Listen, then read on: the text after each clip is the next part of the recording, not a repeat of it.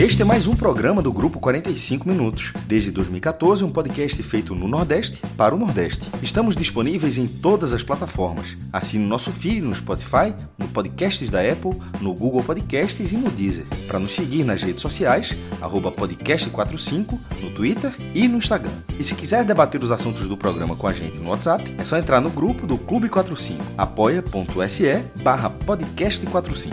Muito obrigado pela escolha e pela confiança.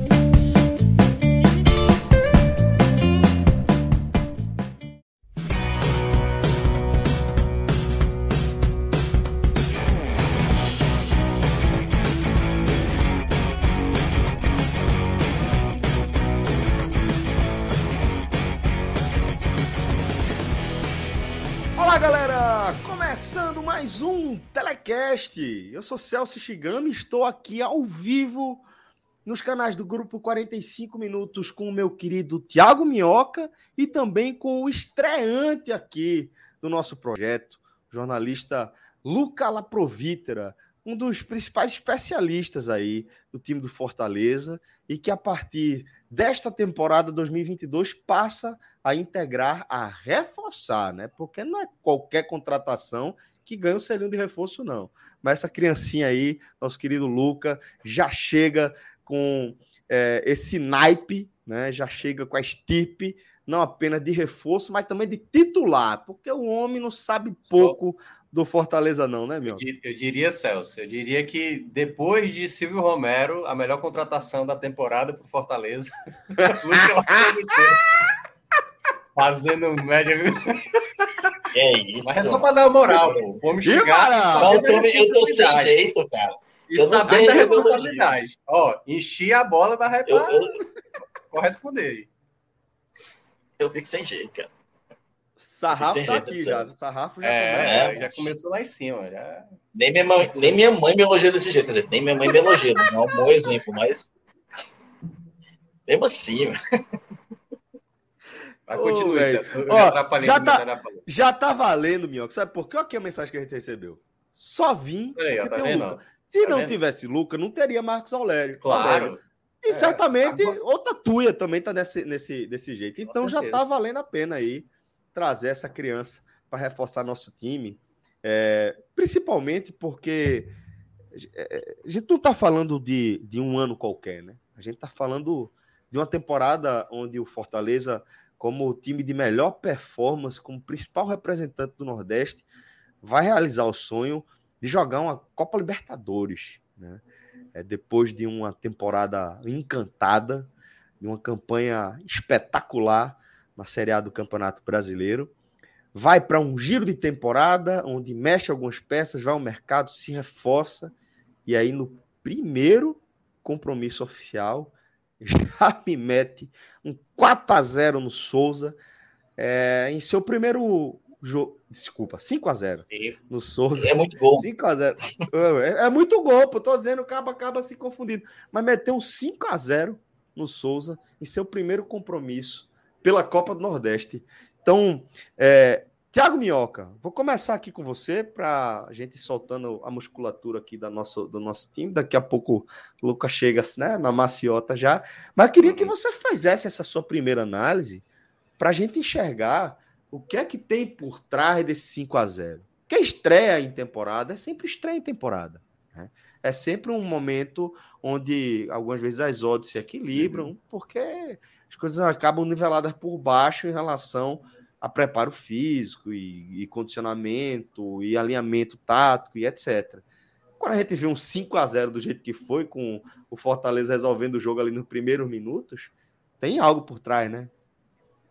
É, na verdade, tem todo o que a gente imagina o que pudesse acontecer para essa estreia, né? Um Fortaleza praticamente completo, quase todo completo, contra um Souza que tem, né, as suas dificuldades, né? Tem um time de Série D, é um time que até estreou bem na, na Copa do Nordeste, vencendo o CSA na estreia por 1 a 0 surpreendendo muitos, né? Até por conta daquela estreia.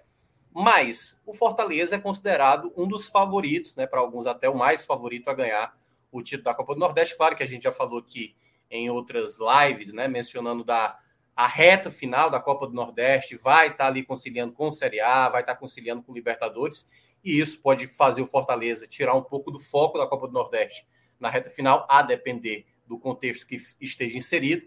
Mas, para essa estreia, é bom a gente contextualizar uma questão que aconteceu em boa parte dessa, desse começo de Copa do Nordeste. Alguns casos de Covid, né? O próprio jogo do Ceará, que só vai ser realizado amanhã, era para ter acontecido ontem. O jogo também do Bahia também mudou. O próprio a estreia do Sergipe contra o Botafogo da Paraíba, que seria na quarta, mudou também. O próprio esporte que largou na semana passada também teve jogadores também não estava boa parte do elenco. E o time que entrou em campo do Fortaleza, se você for olhar, é uma base praticamente da temporada passada, que foi o melhor do Fortaleza. O trio de zaga, é, a dupla de volantes, que aí já dá um certo indício de que aquela reta final do Fortaleza, em que o Felipe começou a ficar mais no banco, já indica, com a saída do Ederson, uma possibilidade de que Jussa e Ronald estão na frente do Felipe.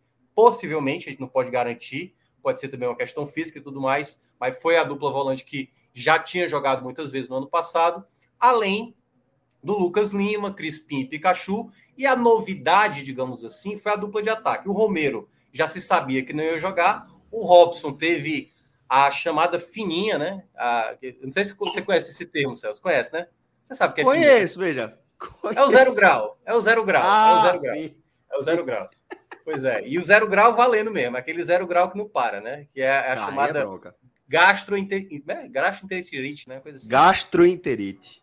Gastroenterite, exatamente. E aí não teve condições de, de atuar no jogo e aí fez a Merece toda a nossa empatia, né?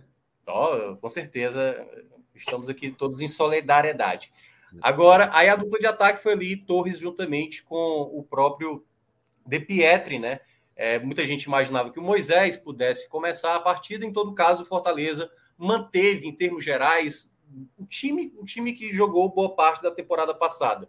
Então, imaginar isso, porque em alguns casos no Brasil, nem sempre o time que está fazendo o primeiro jogo da temporada é, vem com o time e o time principal, né? Vem um pouco mesclado. Mas, e aí, até para não estender tanto, até para o Luca também falar um pouco sobre isso, eu já começo a imaginar que o time que entrou em campo hoje já é um grande indício do que pode entrar em campo na outra semana no clássico contra o Ceará, né? O do próximo sábado. Porque certamente o Voivoda deve fazer um rodízio de atletas e aí a gente vai saber mesmo no meio de semana, no jogo contra o Floresta, e acredito que a parte que está ali desenhada para o time que deve entrar no outro final de semana no Clássico, boa parte desse time foi o que entrou hoje, já como uma preparação para o Clássico da, da, daqui a uma semana. Então acredito que o Fortaleza é, manteve, assim, em termos de qualidade, nem se compara, né, comparado ao Souza. E aí um outro ponto, que eu acho que é o ponto principal quando você é, tem esse status de favorito. O Fortaleza soube ser o favorito. Então, desde os primeiros minutos, intensidade, marcação alta, roubando bola, a bola parada do Fortaleza, e eu acho que é um ponto onde Fortaleza ganhou mais ainda para essa temporada, porque você tem o Crispim na bola parada, que é um especialista, o melhor do Fortaleza. Aí você tem ainda Pikachu, você tem Lucas Lima, você tem Juninho Capixaba que chegou. São vários jogadores que, para um momento de bola parada, e é uma arma muito importante, e deu para ver como a bola aérea para o Fortaleza foi muito importante é fundamental para situações que o ritmo de jogo às vezes possa estar tá pesando e a bola parada, né? Eu acho que foi um ponto importante. Eu acho ali quando teve o 3 a 0, o jogo caiu de cadência. E aí, só para fazer aqui uma leves pinceladas, gostei de alguns jogadores no primeiro tempo, depois deu aquela relaxada, no segundo tempo outros jogadores se destacaram, vieram trocas, jogadores é, estreando, né? Como foi o caso do Moisés e o caso do, o caso do Capixaba também mas no geral foi assim, Fortaleza soberano e sabendo o que precisava fazer. 5 a 0 foi o placar, mas poderia ter sido bem mais, porque o Fortaleza teve pelo menos umas 3, 4 chances para até fazer mais do que os 5 gols que marcou, Celso. Passa, Minhoca. Ótima primeira análise aí, análise geral. E eu já toco a bola agora para o nosso querido Luca. Luca, você, é, antes de a gente começar a gravar, você já me passava alguns números que mostram a relevância aí desse resultado, né? Para além de, de, de, ser especial para a gestão de Marcelo Paes, vitória número 200 do Fortaleza sob sua gestão, né, sob seu comando, Mas, é, como um todo, é algo histórico, talvez inédito em todos os sentidos para o clube, né, para o Fortaleza. É, não por acaso, a maior vitória do Fortaleza na Copa do Nordeste. Então, é algo muito é, é, simbólico, icônico desse momento que o Fortaleza está vivendo, né? Pois é, Celso, obrigado aí. É, a maior vitória do Fortaleza na história da Copa do Nordeste, né? Supera é, uma vitória de 5 a 1 sobre o Fluminense de Feira de Santana num show do Clodoaldo lá em 2001, ou seja, quebrou um recorde de 21 anos. Só que essa não é nem a o grande dado, né? O grande dado é que o Fortaleza não estreava tão bem na temporada desde 1962, quando venceu o Gentilândia no estadual por 6 a 2 e literalmente os três jogadores marcaram, isso foi tanto tempo atrás, né, para alguns verem, que os três jogadores que atuaram, que fizeram os gols, o Mozart, o Haroldo, já faleceram. Né? Não tem nenhum dos três vivos. Então, é muito, muito tempo atrás. E para falar um pouco do jogo em si, né, é, o que deu a impressão é que o Fortaleza tirou o pé. É, tirou o pé, na minha, que deu para entender, e é correto. A gente que comprou o Fortaleza no passado viu as dificuldades que o Fortaleza teve fisicamente. É, aqui tem o Memal, né, que viralizou ano passado. O Memal, o Memal sempre fala da virada da montanha, né, que é quando chega na metade do campeonato, como o time vai aguentar. E ano passado a gente, eu, a gente tinha um certo receio com isso e mostrou-se importante, porque quando virou a montanha, o Fortaleza não tinha mais físico. É, a gente, nessa semana, por exemplo, eu fiz um levantamento. Fortaleza e Ceará foram os dois clubes que vão jogar a Série A desse ano que mais andaram no ano passado. O Ceará correu absurdos 107 mil quilômetros. Fortaleza 97 mil quilômetros sem ter jogado um jogo internacional. É, e essa é a realidade não só do Fortaleza, como do esporte. Talvez do Bahia não tanto, que o Bahia já está mais ao sul, né? E não já, já ganha um, um pouquinho de tempo. Mas para nós aqui, desse meio do oeste setentrional ali, fica para Recife, é, João Pessoa, Fortaleza, Teresina e Natal, a gente já sente mais.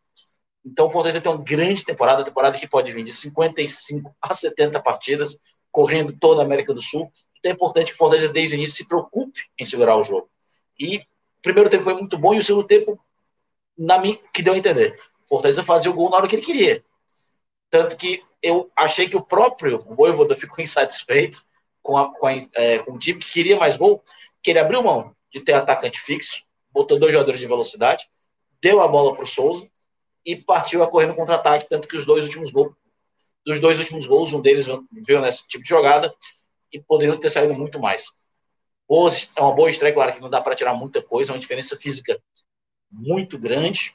Né? É, é um time de Série A com um time de Série D. O Fortaleza ainda está, no, no caso do passado, está entrosado, é, treinou aí quase um mês, então chega bem, né? Mas, tecnicamente, para quem acompanhou né, é, fisicamente o time no ano passado, especialmente na segunda parte, foi gostoso de se ver de novo, lembrando muito o início da era Voivoda, e, sem sombra de dúvidas, olhada sempre é bom demais. Vamos que vamos. Sem dúvida. Aliás, o, o Celso, deixa eu só acrescentar Fala, um detalhe a mais, até eu acho que também foi um ponto importante que, para mim, é o que mais chamou a atenção, Luca, também do, do, do Fortaleza nesse jogo, e que para mim era muito perceptível na temporada passada. O grande mérito que eu vejo do trabalho do Voivoda, assim, em termos de, de jogo mesmo, né, da maneira como o time se porta em campo, é a movimentação. Né? É impressionante como o time consegue ter sempre a mecânica exatamente bem estabelecida. Claro, basicamente os 11 que entraram em campo eram jogadores que já tinham trabalhado na, na, temporada passada, então já sabiam ali posicionamentos. Então, quando o Tinga apoia, o, o, Pikachu de vez em quando centraliza, aí você vê que o Jussa, sempre quando o zagueiro está saindo, ele já está recuando. Então, toda a movimentação da equipe, você percebia um time que já entendia toda a dinâmica de movimentação. Embora ainda tivesse faltando um pouco de ritmo, você percebe isso. Em outras vezes, quando você viu ali no segundo tempo, quando, por exemplo, teve uma jogada, acho que foi pelo lado esquerdo, com, com o, no caso com o Capixaba, e teve uma hora que ele, ele perdeu o tempo da jogada, porque eu acho que ele não acreditava que a jogada era para ter feito outras, foi com o próprio Moisés e tal, que ele pegou bola na direita e aí errou, eu acho que foi mais um, um erro de execução do passe do que propriamente ali uma, uma, uma enfim, uma, uma questão de, de sistema. Mas dá para ver, assim, eu acho que o ponto principal, o que fez desse Fortaleza fazer a grande campanha que fez na temporada passada, né, lá na Copa do Brasil e também na Série A, justamente esse estilo de jogo, onde os jogadores se movimentam bastante. E olha que eu tinha visto horas atrás o jogo do São Paulo, e o São Paulo basicamente manteve ali quase a mesma, quer dizer, a mesma tentativa de jogar como o Fortaleza joga, tendo a posse da bola, mas a diferença principal é a movimentação. Volantes que se aproximam, teve uma jogada que o Jussa foi mais à frente, e eu acho que esse é um ponto que para esse início você já tem ali uma base que não deixa algo tão quebrado, sabe? Assim, uma coisa muito abrupta, sei lá, cinco jogadores novos estão chegando, e eu acho que o Voivoda, eu acho que ele tentou manter ali um padrão para não perder esse sistema de jogo. Não sei se o Luca pensa parecido. Pensa até parecido. E acho engraçado, porque teve um momento que, que eu acho que eu, é o momento que eu digo que o Voivoda ficou com raiva do time não tá mais é, sendo tão intenso. O que, que ele faz? Ele, ele literalmente bota o Matheus Vargas para jogar de volante. Ou seja, ele vai ter agora, ele começou a ter literalmente os dois jogadores de muita movimentação na frente, né, que era o, o, o Moisés e o Romarim, e o Vargas chegando junto com, com, com o Lucas Lima. Ele abre o Lucas Lima um pouco mais para a esquerda, ele abre mão do jogador centralizado, é, e entra o Matheus Vargas para pisar na área toda hora. Então, ele, o que é ele realmente estava dissatisfeito. Ele, ele mudou a movimentação do time. Completamente ele mudou a movimentação do time. E que dá a entender que o Fortaleza ainda busca um meio no mercado, dá a entender que hoje o Matheus Vargas não seja um reserva imediato. Tanto que quando ele tira o Lucas Lima, quem vai para o meio é o Crispim, e não o Vargas. É, ele tira o Lucas Lima para botar o Capixaba. Então dá a entender que o, o Matheus Vargas vai ser mais uma alternativa para o time ficar ainda mais ofensivo, né, já que ele se destacava muito, muito, muito bem nessa situação de, de recomposição, de briga pela bola, e não tanto na questão ofensiva, tanto que só entregou um gol e quatro assistências na temporada de mais 50 jogos, mas realmente hoje, por exemplo, já deixou uma assistência.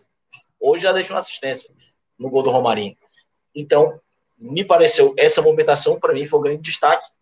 Lembrando muito, por exemplo, é, em alguns momentos, talvez o, o Minhoca lembre do gol contra o Inter, que é aquela movimentação da lateral, ou claro que não teve nada igual hoje, claro que o adversário não é o mesmo, mas hoje deu para lembrar aquele tipo de movimentação que a gente gostava de ver.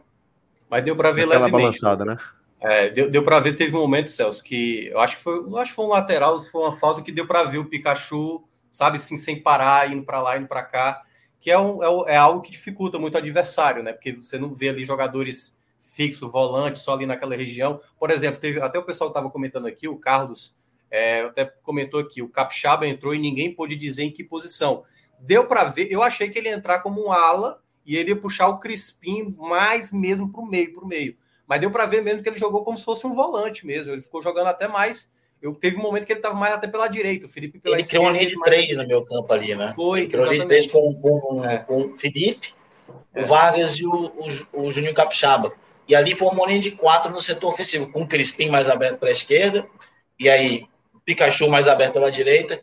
E os, então ele queria movimentação. Realmente eu também via dessa assim, forma eu acredito, Luca, que ele não, ele não fez isso. Não, é, obviamente, assim, claro que é o primeiro jogo, assim, não é que o, o, o, Capixaba vai ser utilizado como volante, mas é bom deixar claro: o próprio Voivoda ele trabalha cada jogador praticamente, a não ser que o jogador não tenha muita característica para fazer isso, para que esse jogador consiga fazer de duas a três funções quando for necessário. Então, quando ele coloca o Capixaba como, é, o Capixaba como volante, é já imaginando: olha, você, uma hora você vai ter que fazer essa função aqui. Porque uma hora, o, o sei lá, o Crispim vai ficar mais, vai avançar mais e, e, alguém dos volantes vai avançar e você vai ter que guardar a posição. Então, acho que já é imaginando o próprio Capixaba, né, que é um dos estreantes, fazer mais do que a função do que se imaginava dele. Ah, ele vai ser o reserva do Crispim ou vai brigar pela titularidade com o Crispim? Acho que não. Acho que para esse jogo deu para ver claramente que ele pensa em fazer com que os jogadores façam mais do que uma funções, principalmente os jogadores que trabalham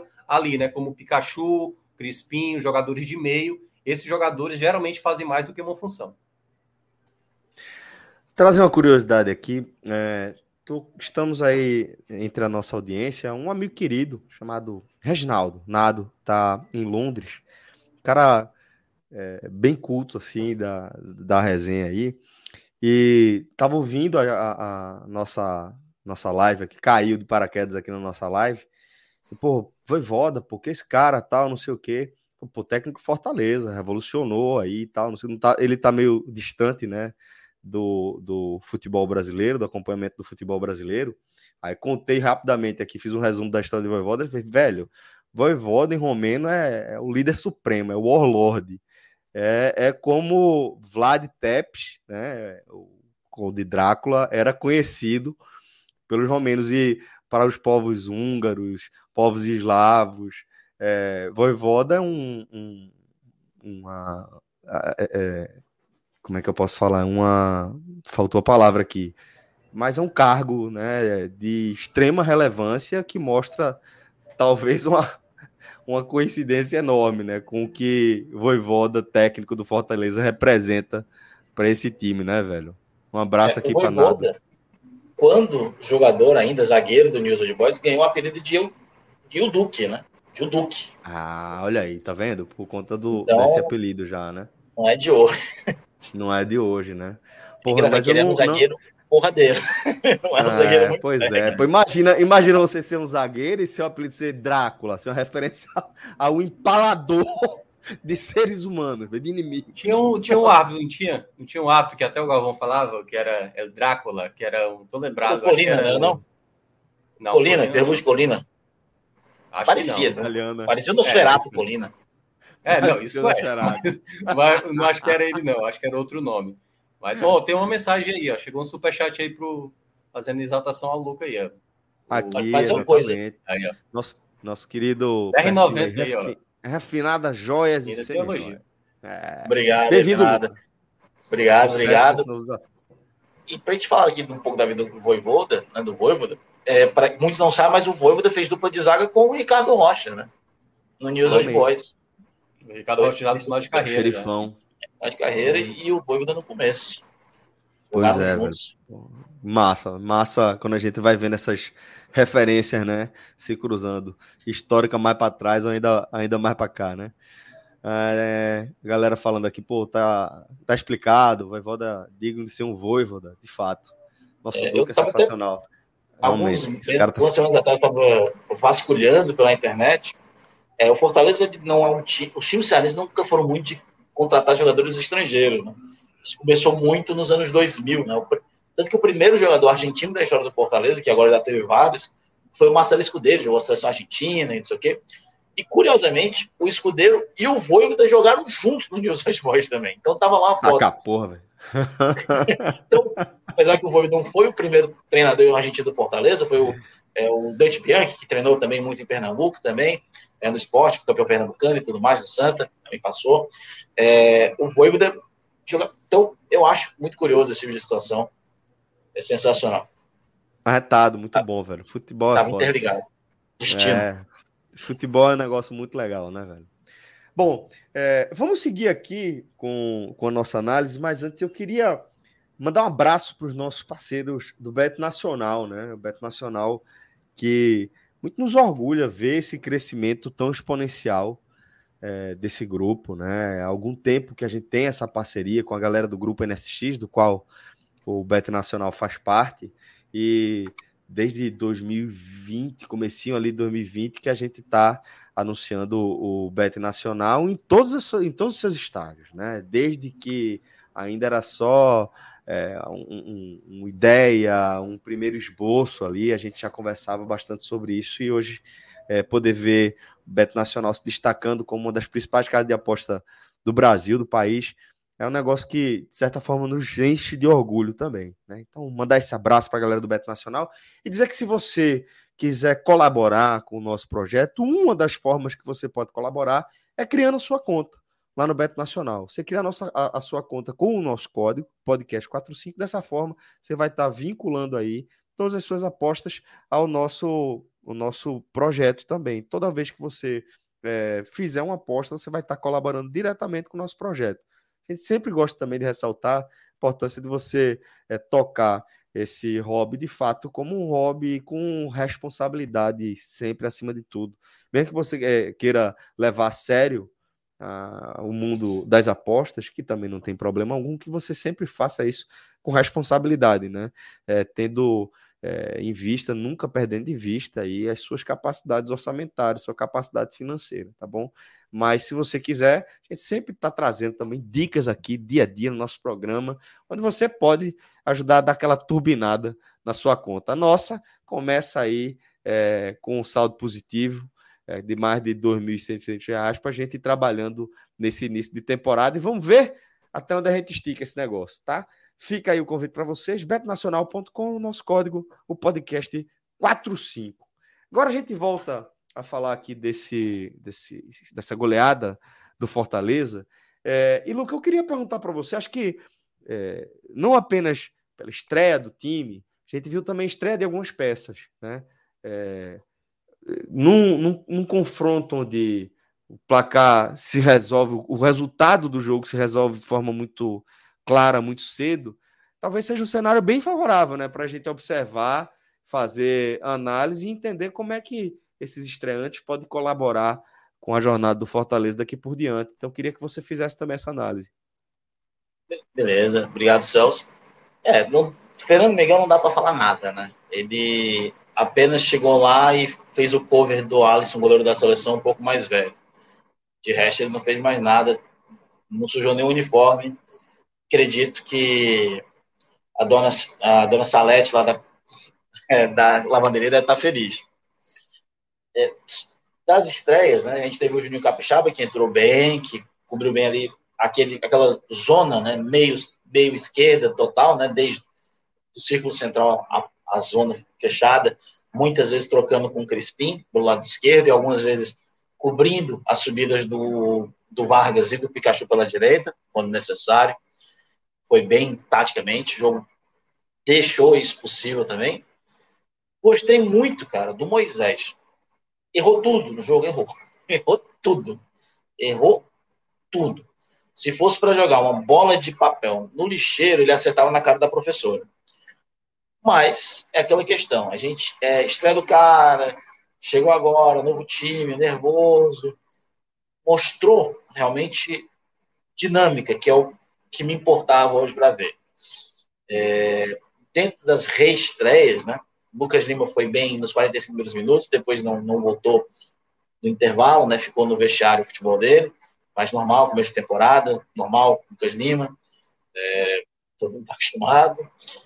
É, Romarinho entrou muito bem, muito bem isso, também uma Isso é uma coisa, isso é uma coisa importante, né, para a gente destacar, que ah, engraçado, né, Romarinho, talvez ele tenha passado muito, por muitas vezes por esse cenário do Fortaleza de ah, haver questionamentos ali sobre o lugar que ele precisa ocupar no time e tal. Então, é, acho que, que ele jogar bem é sempre algo que merece nossa atenção nas nossas análises, né, Luca?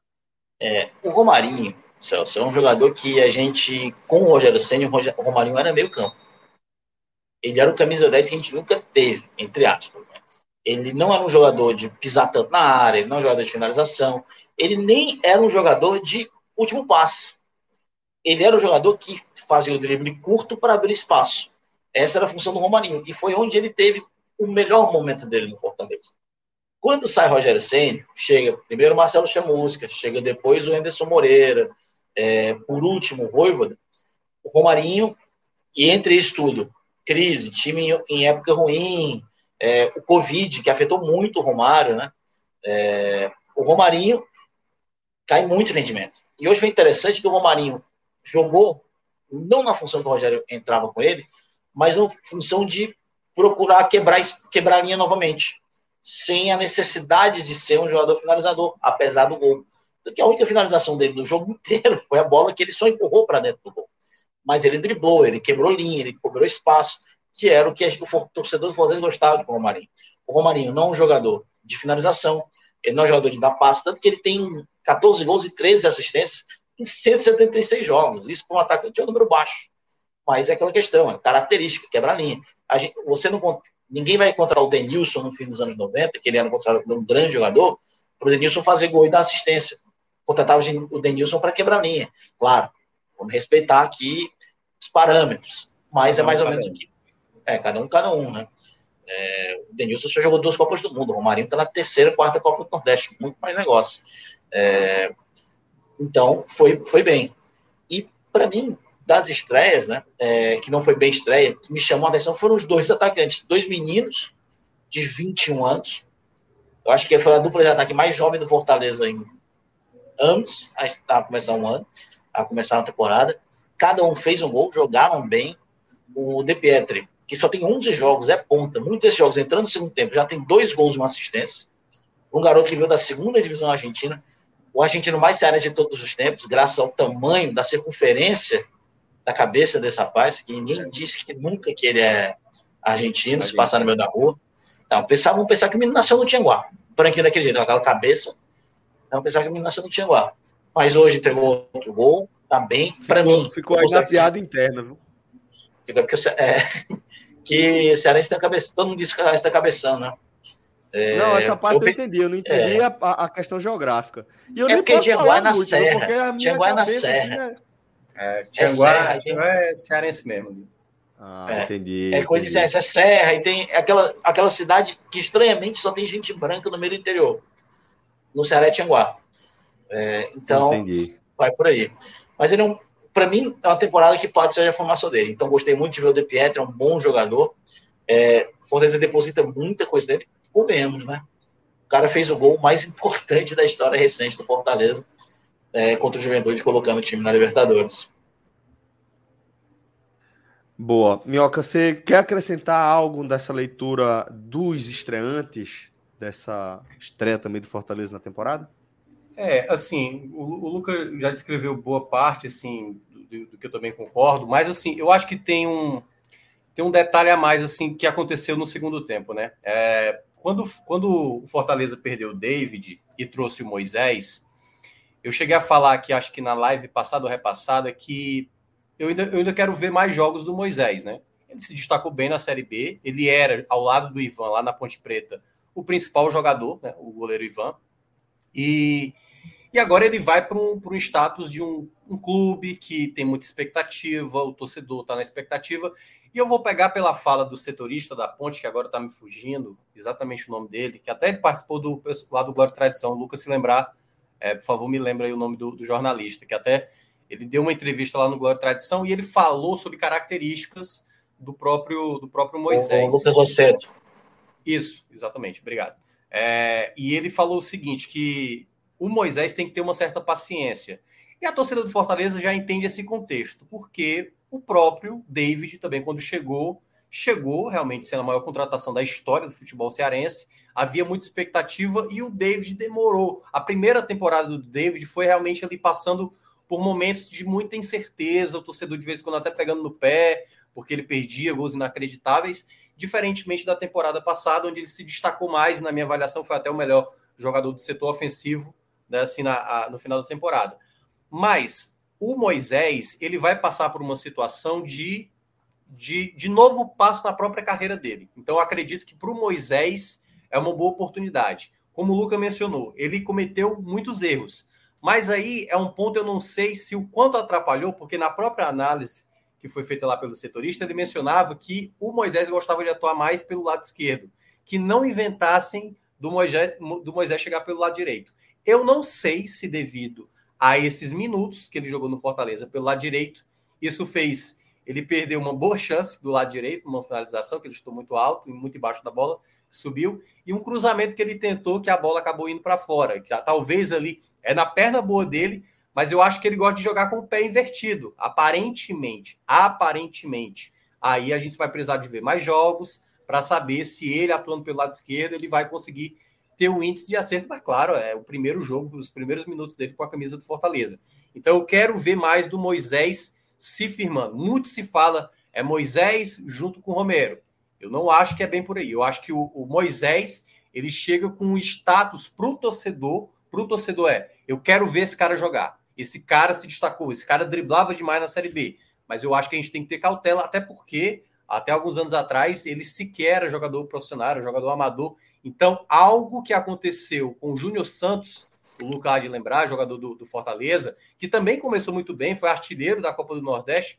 O Júnior Santos ele apresentava certas dificuldades de movimentação, de fundamento, sabe? Então Moisés é um jogador que eu acho que é, é, eu acho que ele é melhor do que o Júnior Santos em termos de, de qualidade técnica, mas eu preciso ver mais jogos para ele se firmar realmente numa possível titularidade. Os demais, eu vou só complementar também sobre a questão do Romarinho. Acho que foi muito bom para ele fazer essa boa partida, porque essa renovação eu senti que na torcida realmente para quê, não sei o quê. Mas o próprio Marcelo Paz já tinha falado isso já há algumas semanas. Ele falou: a gente pretende fazer a renovação com o Romarinho, porque acho que não era só a questão esportiva, era a questão mesmo de uma possível, uma futura venda. O Fortaleza ficou muito próximo de fazer uma venda maravilhosa, né? Porque o, o próprio Romarinho chegou com um valor bem abaixo aqui e acabou não indo para o Japão, porque, enfim, foi durante a pandemia e a, e a, a, a venda acabou não acontecendo. Mas eu acho que essa partida para ele foi muito boa. Claro que os desafios durante a temporada vão ser bem maiores,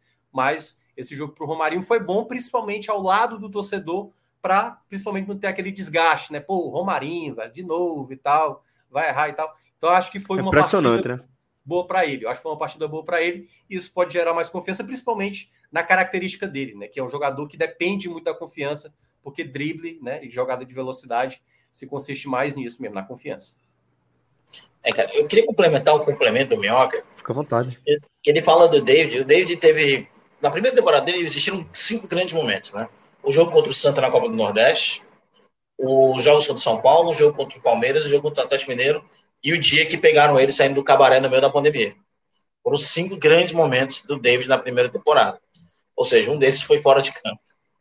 É, mas o David, ele é chegou foda, numa... né, mas foi, mas foi. E ainda com outro jogador, que foi isso. Saíram expulsos, mas, mas faz parte, né? É, e realmente, o David ele chega com um status maior. Ele chegou com o status de maior contratação da história do Fortaleza na época, no momento que o Fortaleza hoje muito é, ainda voltando segunda temporada de Série A, né? Só tinha passado um ano. A gente já vou é, a gente já viu muito time fazer um bom ano depois do outro cai, né? o próprio Fortaleza passou por isso em 2005. Então era um ano de incerteza ainda, tanto que o Fortaleza quase cai em 2020, por N motivos. Então o, o David, ele chegou com uma grande contratação, demorou é, bem, é, demorou muito para encaixar, demorou muito mesmo para encaixar, foi de, de volta, mas é um jogador que jogava Série A, que tinha, nunca tinha jogado Série B, né? na verdade acho que jogou quatro meses de Série B com o Vitória, que o Vitória subiu, né, no começo da carreira. Então já tinha três, quatro temporadas de Série A quando chegou, acostumado, já tinha bom futebol. Moisés é um jogador que há três anos atrás sequer era profissional de futebol. É um jogador que tem duas séries B no currículo, né, 2020 2021. Jogador de uma sessão muito rápida, né? É, então a gente que nunca jogou Série A, beleza. Quando a gente foi falar, eu falei que era uma aposta, eu gente no Twitter dizer, ah, mas ele jogou muito bem contra o Corinthians. Só, ele jogou muito bem contra o time A, no, mas bem paulistano, mais de temporada. Às vezes o time não joga da mesma forma. Ele é muito promissor. Mas eu acho que o Moisés hoje, ele chega muito mais como uma promessa, um jogador em lapidação, do que o substituto real do David. De fato. Beleza. É, deixa, a gente já falou de algumas performances individuais, de alguns desempenhos individuais. Mas eu queria também é, ver se a gente monta um pódiozinho, é, trazer aqui quem, quem é que se destacou positivamente, assim, por quem foram os melhores em campo, na opinião de vocês. É, geral, assim, vou começar aqui então. É... Pode começar.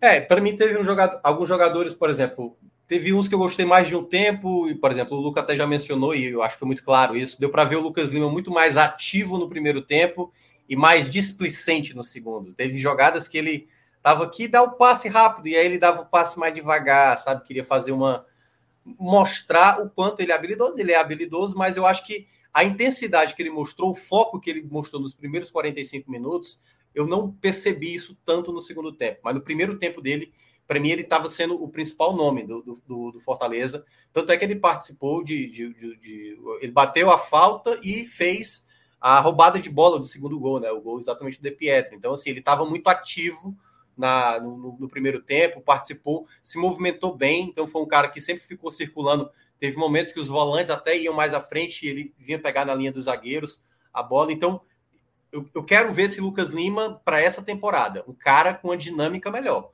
porque essa é a grande questão dele. Quando a gente critica o Lucas Lima, não é nem pela bola que a gente sabe que ele tem, é mais pela a maneira que ele está envolvido com o jogo, e não disperso como algumas vezes ele acaba cometendo. Mas eu gostei do primeiro tempo dele. Não sei se ele vai entrar nesse meu pódio, porque eu gostei, assim, em termos gerais, do Ronald, da partida do Ronald. Eu acho que foi o jogador que sempre teve ativo. Eu gosto muito do futebol do Ronald, eu gosto muito da dinâmica de jogo dele. Ele sempre tem um giro de corpo, assim, que, sabe, ele ganha um tempo. Só nessa girada de corpo ele já está ganhando um espaço muito mais rápido, assim, para a jogada se desenvolver. É um jogador que, que eu acho que foi, assim, muito bem. Entra, vai entrar nesse meu pódio, só não sei ainda a colocação Lucas Crispim, certamente, porque tem muita qualidade na bola parada. É uma arma muito importante para o Fortaleza, principalmente que a gente, a gente falou aqui, o Lucas que mencionou, né?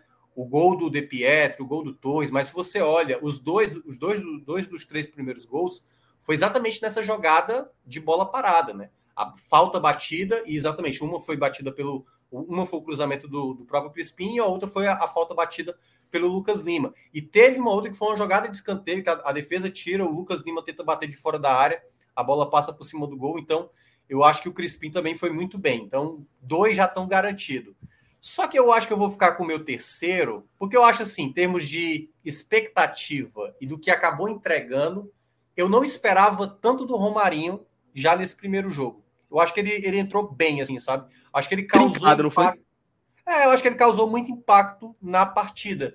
Então, assim, além do gol que ele fez, teve uma jogada que ele saiu ali costurando, teve uma outra que ele fez um drible. Então, ele, ele foi, assim, ele, ele manteve o Fortaleza sempre criando possibilidades. Fortaleza poderia ter feito dois, três gols e, e, muitas das jogadas que o Fortaleza ainda fez no segundo tempo, no momento em que o, como o Luca mencionou, né, que o Voivoda não estava tão satisfeito com a intensidade, o cara que mais mostrou essa sabe, essa objetividade, essa tentativa de sempre fazer alguma coisa foi o Romarinho. E eu não esperava isso tudo do Romarinho, sabe? Em termos do Lucas Lima, que eu esperava, talvez esse futebol que ele apresentou no, no, no primeiro tempo, já no segundo ele voltou a me decepcionar de novo, entendeu? Então acho que no desempate, os meus três aí, se fosse fechar um pódio com três, seria o Romarinho em terceiro, vou colocar o Crispim em segundo e vou colocar o, o Ronald em primeiro, né? Mas assim, o Tinga jogou bem, é, eu, assim, para mim não vai ter pódio negativo. Não acho que ninguém ficou abaixo da, da, da, média dos outros caras. Pelo menos não, não consigo lembrar, mas se o Luca falar, posso mudar de ideia. Por favor, então, Luca, fica à vontade. Não, acho que não teve ninguém. É muito difícil ser um destaque negativo no vitória de 5x0, né? Você, você foi um destaque negativo. Um atacante que passou em branco, né? Talvez. É. Mas, cara, para mim tiveram dois grandes destaques no jogo, né? O Lucas, Li, o Lucas Crispim e o Romarinho. Para mim foram os dois grandes destaques. Crispim primeiro, Romarinho em segundo. Cada um no seu, no seu estilo de jogo. O Crispim sendo o cérebro do time, o Romarinho sendo o fôlego quando o time precisou. É, em terceiro lugar, achei muito interessante você falar do Ronald, mas eu colocaria, por exemplo, o Tinga. Né? Porque, para mim, em terceiro lugar pode ser qualquer outro jogador praticamente do time. Porque foi, o, o jogo foi tão coletivo que, se não fosse pela atuação do Crispim e do Romarinho serem tão fora do, do, contexto, poderia ser qualquer jogador ali. Então, entre o Ronaldo e o o Tinga, o Tinga, porque o Tinga teve duas jogadas ali de esticada de bola para mim que foi sensacional. É, o, no, o Tinga que é, fez gol, né? E, pô, convenhamos, né? É um cara que tá entre idas e vindas no Fortaleza desde Seria no lado, né, Luca? Eu acho que a bola bateu no, no, no braço dele. Bateu né? no braço dele ser anulado, é, o Carlos César até comentou, Lamando de Tingon, mas deu certo. Mas o gol, né, cara? O Tinga, que é um dos laterais mais artilheiros da história do Fortaleza, é, já são 19 gols, né? Entre o lateral direito, só o Caetano com 22 gols tem mais gols que ele. É, então, cara, não, apesar que hoje ele é zagueiro, né? apesar que já é, é zagueiro, mas eu fico com o Tinga porque ele é esse coringa né, do time do, do Voivodo, né? ele faz aquele lado direito correr. Porque quando o time ataca, ele, ele faz um, uma, um lado direito muito bem, quando se defende como zagueiro, ataca como ala. Então, hoje, normalmente, ele foi, fez isso e o terceiro lugar ficou o Tinga. É, deixa eu trazer uma mensagem aqui de Davi. Percebe que o Romarinho é um jogador que Celso gosta muito. Deixa eu explicar isso aí, Davi. Realmente, eu gosto, não do Romarinho especificamente, eu gosto desse estilo de jogador. Primeiro que eu acho o Romarinho interessante pelo seguinte: é, é um jogador que eu acho que ele tem muita identificação com a história recente do Fortaleza. Eu acho que é um jogador que é, acompanhou é, o, o o clube nos momentos, em momentos muito difíceis e também participou é, de momentos gloriosos aí com, com o Fortaleza. É, então, gosto dessa coisa da, da, de ter um fio condutor ali para a gente não se perder, né? Da história completamente da história até recente. Mas além disso, falando tecnicamente de característica, o que eu acho? Eu acho, eu gosto desse jogador que ele é, cria o diferente dentro de um jogo. Né? Porque é, o futebol, da forma como a gente acompanha hoje, um futebol onde. Eu, eu, acho muito legal isso, tá, galera? Que onde a parte tática está ficando cada vez mais relevante, onde é, os treinamentos eles precisam ser cada vez mais afinados e os jogos precisam espelhar cada vez mais os treinamentos é, a gente consegue, de certa forma, fazer uma leitura interessante, de certa forma até clara do jogo, principalmente quando a gente fala de futebol de, alto, de alta performance. A gente consegue ver um jogo desenhado de forma meio linear, sabe? A bola passeando de um lado para o outro, um time se fechando, cada marcador preenchendo seu espaço, acompanhando é, a movimentação do time que está atacando também. E eu acho que Romarinho é o cara que quebra o marasmo. Ele é o cara que consegue fazer com que surjam as chances, oportunidades que, que é, obrigam os times a se reajustarem. Faz com que o ataque se movimente mais rápido a partir de um drible, faz que a defesa se desorganize e precise se readaptar. E eu gosto de acompanhar essa execução dentro de campo. E como eu vejo ele fazer isso, e vejo que é, como ele não é um jogador brilhante, isso nem sempre se converte numa jogada efetiva. É, eu acho que ele fica sempre ali no olho do furacão. Sabe? Ele é o cara que quebra o marasmo. Se não fosse ele, talvez o jogo continuasse naquele desenho. E, e, e por quebrar o, o, marasmo, acho que às vezes há uma cobrança, porque ele se coloca em situações onde é, ele se expõe ali. Pô, foi o cara que ou perdeu o gol, ou o cara que é, errou a assistência, mas muitas vezes acho que é o cara que ele constrói também aquela oportunidade. Então, é, acaba que eu comecei a acompanhar o, o, os jogos dele, a performance dele, da, sempre me chama atenção. O contexto dele, né, também, Celso, que o contexto, lembra, o contexto do, do, ele, do, do aquele jogo ele demorou, Cruz, né? Isso. Aliás, ele, ele, é, ele, ele teve, como eu já falei aqui das outras vezes, ele teve realmente uma trajetória assim, se você perguntasse na época, até ele fazer ele tava para ir embora ali na Não, ele exatamente, final, né? assim, é, era vai, era o Rogério Ceni brigando com a torcida dizendo, ó, oh, jogador de vocês, vocês estão vaiando, pô.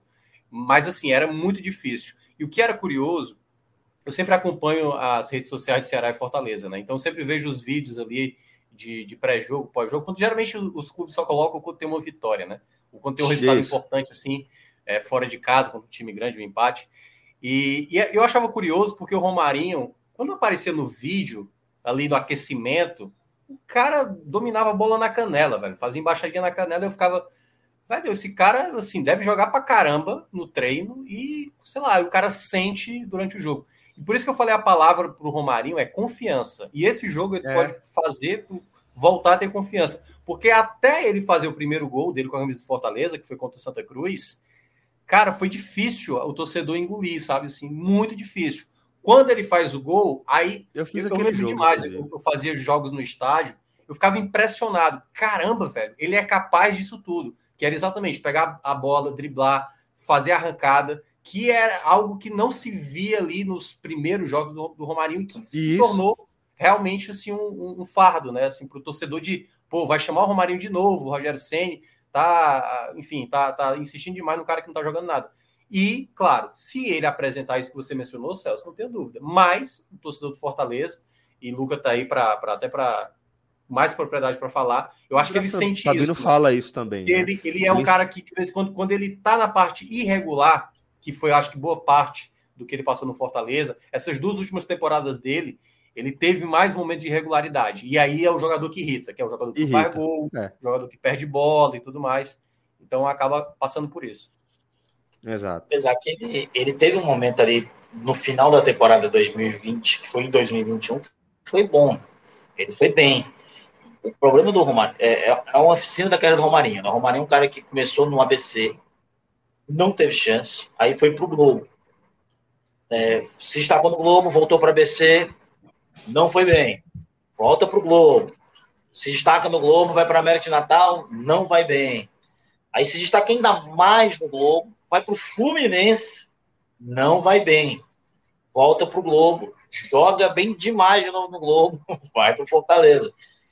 E aí gera a quarta vez que, ele, que aconteceu isso com ele. Ele não estava bem. E o Fortaleza, na época, pagou para o Fortaleza 140 mil reais para o time de Série B, era, é muita grana. E aí ele não vai bem, ele é xingado, ele é vaiado. Olha, eu acho que só vi um jogador ser mais vaiado que o Romarinho toda a minha vida pelo Fortaleza. Esse cidadão se chama Juninho Potiguar, que conseguiu ser vaiado na prestação de uniforme.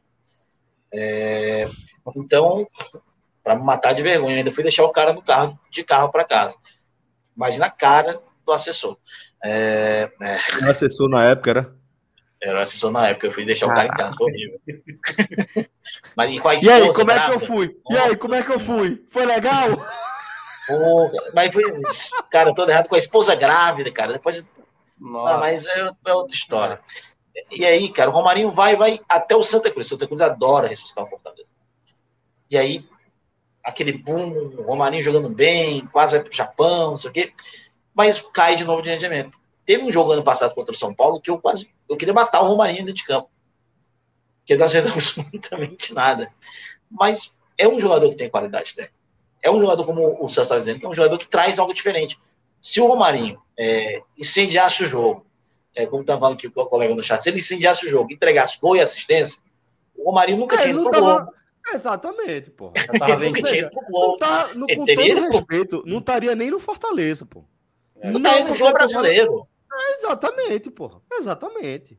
E é, é, é, é muito coisa, isso que eu falo, sabe, Luca? É porque eu acho que, que é, o torcedor, de maneira geral, ele foca muito no erro. E, eu não, e é claro que o erro é uma questão muito relevante.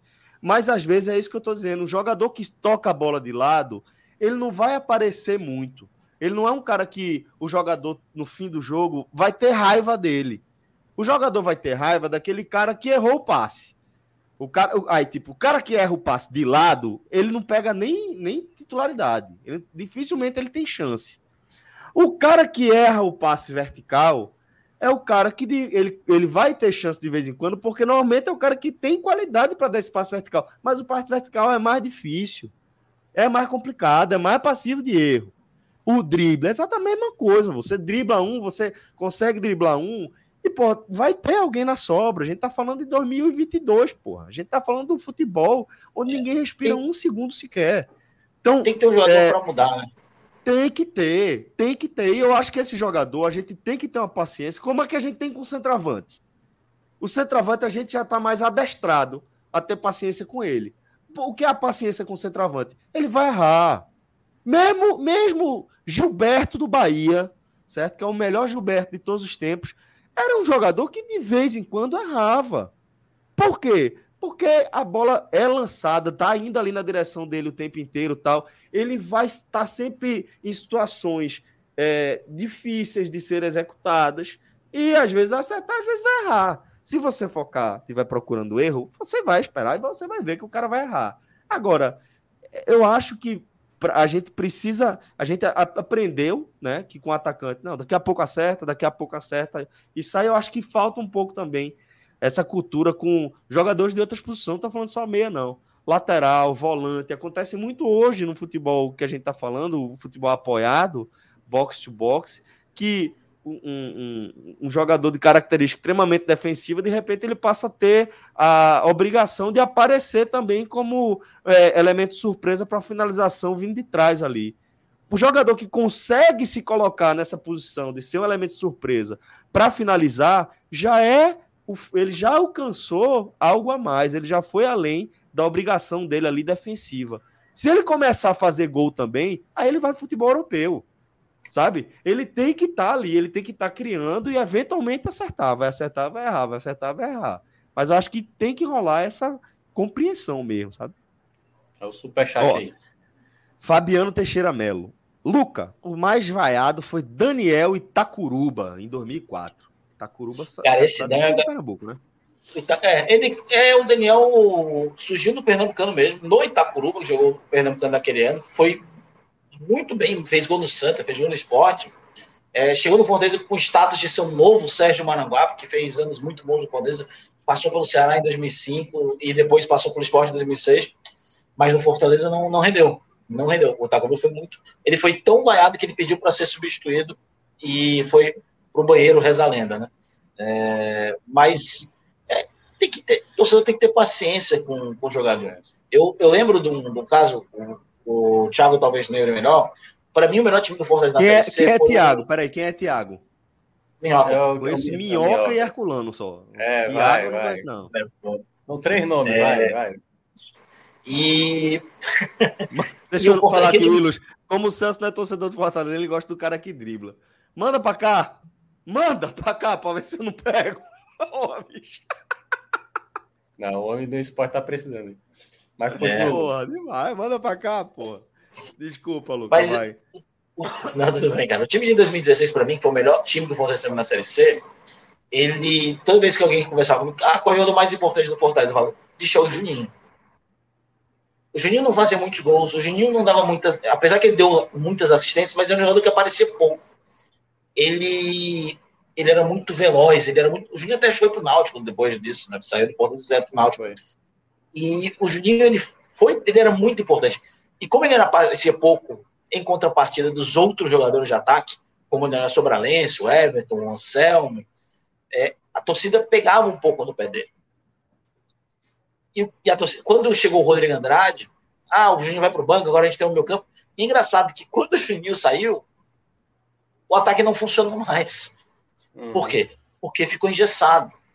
E é isso que o Romário traz. A gente tinha um jogador é. que quebrava a linha, um jogador que puxava o time para frente, porque o Everton fazia isso um pouco pro lado esquerdo, mas o Everton não era rápido, ele não era veloz. O Daniel e o Anselmo, é, o Daniel já mais pesado, aquele meio de pisar na área, tudo mais, quem assistiu Santa Cruz na época viu, um ano depois. É, o Anselmo já com seus 36 anos, em final de temporada, 50 jogos. O cara de 50, 50 jogos, 36 anos na temporada é, é pesado. E aí vem o Juninho, que era um cara de velocidade. A função do Juninho ali era aquela: cortar, quebrar, quebrar, quebrar, quebrar a linha, puxar o time para frente, trazer aquele time que era um pouco mais lento para a zona final do campo. No momento que você tirou o Juninho, é, se perdia isso. E, foi a mesma importância do Romarinho em 2019. É, o time do Senna era um time que jogava no 4-2, um falso 4-2-4, mas era um time que ele tinha é, o Romarinho na sua figura mais uma das figuras taticamente mais importantes, porque ele quebrava no momento que o time precisava subir, porque era um time de transição muito rápida. Começar, por exemplo, o Ayrton Paulista com 38 anos, o Ayrton Paulista não vai ficar assim. Então tinha um jogador para segurar a bola, quebrar, quebrar, quebrar, quebrar, para o ataque chegar e o Fortaleza é, infunda essa linha final. E o David veio justamente para suprir o Romarinho, porque era muito forte só o Romarinho para isso. Era só o Romarinho para isso. Então veio justamente para auxiliar o Romarinho. Infelizmente, os dois juntos nunca funcionaram. Então já aproveita, Lucas, já lê essa mensagem aí, esse superchat de Alessandro, tá? Que fala justamente sobre, sobre David. Por favor, fica à vontade. É, eu... Pois é, cara, eu não vi o jogo. tem que ler, tem que ler a mensagem do menino. Ah, beleza. Deixa eu colocar para jogar. Deixa eu colocar para jogar pela direita na estreia do Inter. Foi demais para cortar para o meio, fora da zona de conforto. Essa parte final aí eu deixo para o Thiago Minhoca é, um abraço, Mas tá, um abraço, Perculano. Grande um abraço. Eu, eu, eu, cheguei, eu cheguei a ver, Luca, ontem, levemente ali, o começo do jogo, né? Até ele começou como titular, o David, e ele de fato estava jogando pelo lado direito. Foi pouco acionado, ele até teve um desentendimento lá com o jogador do outro time gaúcho lá e tal. Mas não assim, pelo menos do que eu vi, no primeiro jogo do cara, né? E tal. Então ele ficou meio, meio, meio quebrado. Um abraço é, aí também teve... pro, pro rapaz. Um abraço. É importante que, pelo Fortaleza, ele, a, a característica, o que eu deixo fazer? Ele vinha e quebrava para dentro, vinha e quebrava para dentro, pelo lado esquerdo. Se ele vir quebrar para lá dentro do lado direito, ele vai ser pela linha lateral, não vai, não vai, não vai funcionar. É a mesma coisa, a mesma coisa você botar o teu Robin e meter ele pelo lado esquerdo do campo. Ele vai quebrar para onde? Não vai quebrar. Para lateral, vai sair. Vai, vai sair. sair vai dar um bug do International Superstar Soccer. Vai subir, vai subir na arquibancada, bicho. Ô, oh, galera, olha só. É, mais uma aí. Tem, ma tem, mais uma mensagem aqui e com essa eu já vou encaminhando aqui para nossa reta final da nossa live, tá? Então, se vocês tiverem mais considerações ou mais temas para trazer, por favor, fique à vontade. Mas Sátrio Teixeira está dizendo o seguinte: Bem-vindo, Luca. Nada melhor do que estrear comentando a goleada. Que essa temporada seja histórica para o Fortaleza. Realmente, pé quente. Meu menino é pé quente, viu, Luca? Que seja Só sempre assim. Só lembrando, diga. Ó, eu, eu entrei no projeto em 2018, né? Em 2018. Foi. O Ceará estava para ser rebaixado, não caiu. Fortaleza foi campeão da Série B. Desde então, os dois não caíram para a Série B. Ferroviário campeão da B. Oi? E Ferroviário campeão não, da é, B. Não, é. Ferro... Ah, não, eu só estou pegando aqui a, a, dupla protagonista aqui, mas o Ferroviário, acesso de Floresta, Atlético e tal. Então, assim, a partir de agora, se der errado, Luca e Léo são os grandes responsáveis. A era, a era, é, é... a era de ouro, a era, a era Thiago Minhoca tá comigo. fechada, né? Tá fechada. Vamos ver né? se vai continuar. Não, porque é isso. Contrato, não, contrato vitalício. Não, é isso que eu tô dizendo. A partir de agora é que a gente vai saber. Não, a partir de agora vira era, Thiago Minhoca, La, Luca e Léo. Né? Enfim, pode ser que incremente mais, né? Pode ser que é, no próximo ano. Né? Enfim. É, porque, Ó, pô, cara, a gente já sofreu tanto, tá bom, né? Não, é. Ah. Mas é Ô, isso, Celso, velho. Luca, diga, meu querido. É, Para fechar, eu só queria falar Sim. sobre um, um, detalhe a mais sobre os outros jogadores que não jogaram, que eu, obviamente, acredito que eles possam até jogar o próximo jogo, né? Quero muito ver Landázuri, Wagner Leonardo e tal.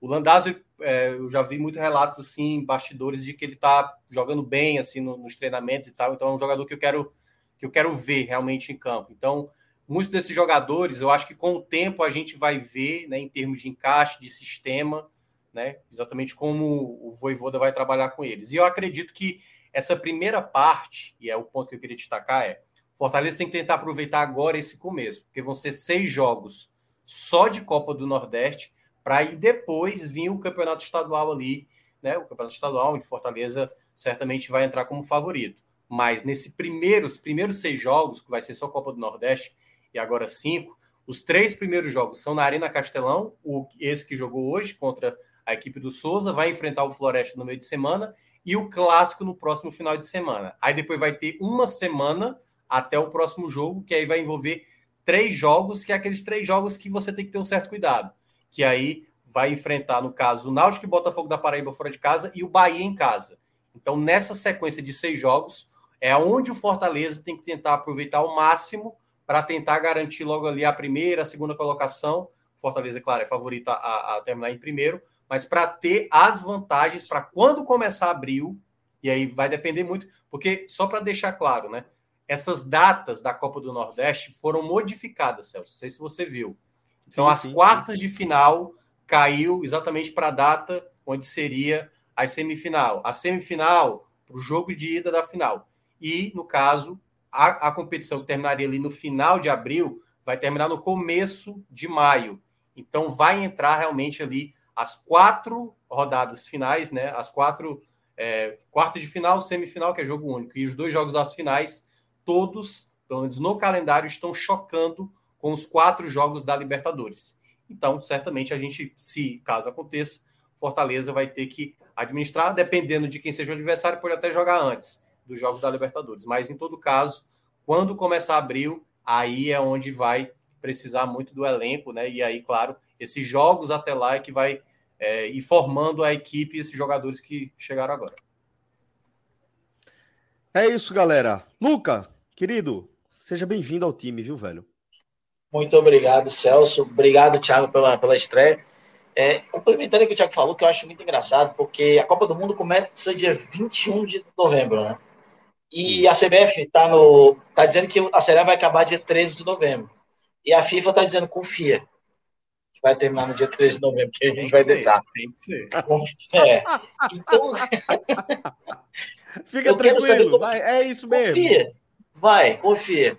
Imagina o caos que vai ser chegar ali no final de outubro, é faltando ainda quatro rodadas, e o, o G3, né, que hoje é um G3 futebol brasileiro, perder metade do time titular, metade porque tem data FIFA e Copa do Mundo. É, eu não, quero mas, ver como é que vai. É só, só para lembrar, esse ano não é que tá perfeição, mas a CBF conseguiu separar umas datas. Tem data livre, então vai ter jogo, por exemplo, Série B eu acho que não vai acontecer isso, mas na Série A, quando tiver a data FIFA, vai ficar tipo 10 dias sem jogo, sem, sem jogos. O que pode acontecer é jogos, por exemplo, se o Fortaleza chegar nas fases finais, Aí o jogo da Série A vai ser adiado. Aí esse jogo possivelmente vai lá para tal data FIFA, que teoricamente não vai ter jogo, entendeu? Então, é, eles vão tentar respeitar um pouco mais esse ano. Vamos ver se na prática vai ser assim. Eu só não acho que eles vão conseguir terminar faltando oito dias para a Copa do Mundo. Eu acho que. É, eu, eu, eu acho que eles vão, mas vai, vai, ser daquele jeito. Vai ser, vai daquele, ser daquele jeito, jeito né? Tipo, o Santos jogando semifinal de, de Libertadores sem é. cinco jogadores estavam na Copa América, né? Vai ser tipo isso. Desse jeitinho. Tipo, exatamente. exatamente. Então, cara, foi um prazer. Espero estar aqui com várias e várias vitórias do nosso futebol. E que hoje, ainda bem, uma vitória, 5 a 0 Que amanhã, né? É... Eu só não digo que eu quero que será ter um grande estreia, porque provavelmente o Kennedy também estreia pelo, pelo Sergipe. Então, como ele é cria do lado do PC, vou torcer pelo menos ele fazer um grandíssimo jogo. Valeu, Luca. Obrigado, querido. Seja muito bem-vindo, tenho certeza. Obrigado. A gente vai, vai analisar muitas vitórias aí. E algumas. Alguns resultados não tão felizes. Acontece. Acontece, né? Valeu, Luca. Confia. Minhoca, querido, sempre uma satisfação, viu, meu irmão? Obrigado demais. Amanhã estaremos aqui. Amanhã, estreia do Ceará, né? Contra o Sergipe. E isso. é isso, né? É agora isso. a semana tá cheia, Celso. Agora é agora, calendário, não tem. Agora só, só depois da Copa do Mundo. É. Amanhã, amanhã, amanhã, só, só, uma dúvida. Amanhã a gente vai ter o programa só do jogo De, ou vai ser raiz? Deve ser, deve ser. A gente tá, tá definindo se vai ser um tele raiz ou se vai ser só um tele. E o raiz na terça-feira. Beleza, tranquilo. A gente né? Tá ligado, né? Aquela organização. Tô ligado, tô ligado. Obrigado demais, galera. Fred vai decidir, ah. né? Daquele jeito, né? Fred vai decidir. Uma hora aparece. Forte abraço, galera. Até a próxima. Valeu. Tchau, tchau. Valeu.